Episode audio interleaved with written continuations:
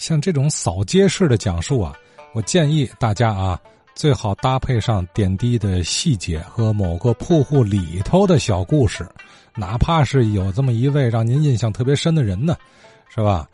哎，这样就让我们不熟悉那里的听友啊，听起来就有趣味了。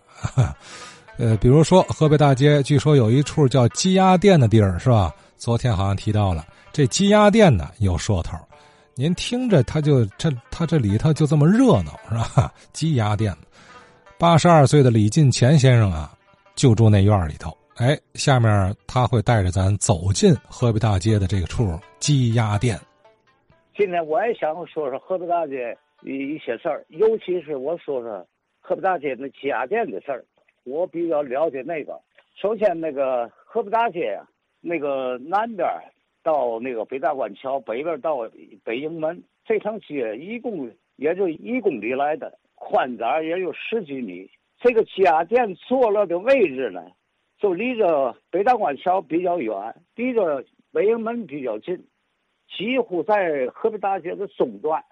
他坐落在河北大街的这个东面，斜对面是天贵戏院，那边是福泉里。这个家电呢。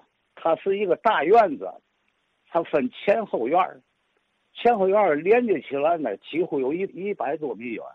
前院是家店，后边是鸡蛋行。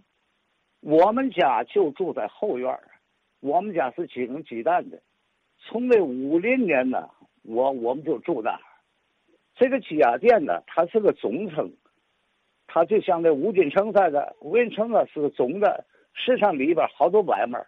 家电呢，里院啊有十好几家，每一家都是以他的姓氏来命名。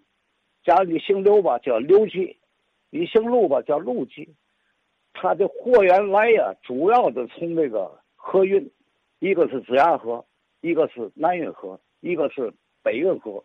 这是从水路上，铁路呢，它从京补线儿，哎，从京三线儿，货源这么来。这个鸡鸭店呢，年头可不少了。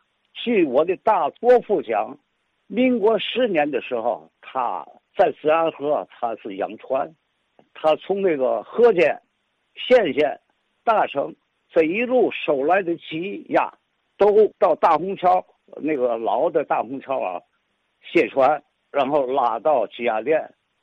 另外，现在在天市有名的两个烧鸡，一个是小李儿。烧的一个是陆记，这个陆记的他的长辈就是在鸡鸭店经营鸡鸭的，前院是鸡鸭鸡鸭店，后院是鸡蛋行。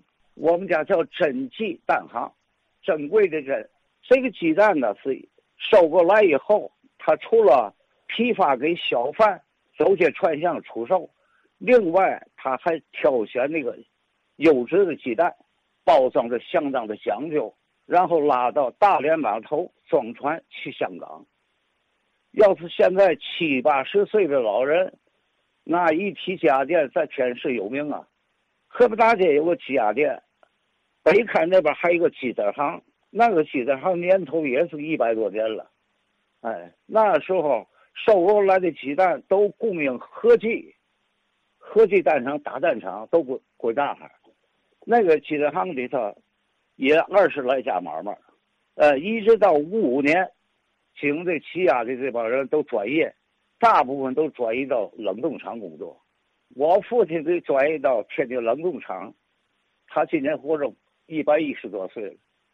我父亲从十八岁就干，一直干到七十岁退休，在冷冻厂。他在天市鸡蛋行业那是专家，到外地采购去都得派他去，他内行啊。这鸡蛋拿到手里一摸就知道鸡蛋好坏。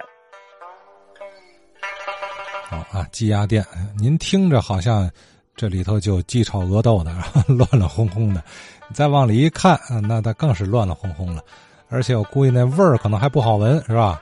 可是，咱咱通过李老先生这么一讲，这里头有有故事可聊了，而且可能还是个大话题的话头。什么话话题啊？早年的这个农副产品的出口贸易小商品有大市场啊西头的这个您记得有鸡毛流吗人家卖鸡毛成了大富豪了是吧？开启了天津早期的进出口贸易。那么鸡蛋呢更是一样啊鸡子儿。别忘了河东那儿不有一个英商的呃和鸡蛋厂啊鸡蛋有大市场。所以我想啊李老先生这段鸡鸭店的描述啊可能会引起其他听友的兴趣。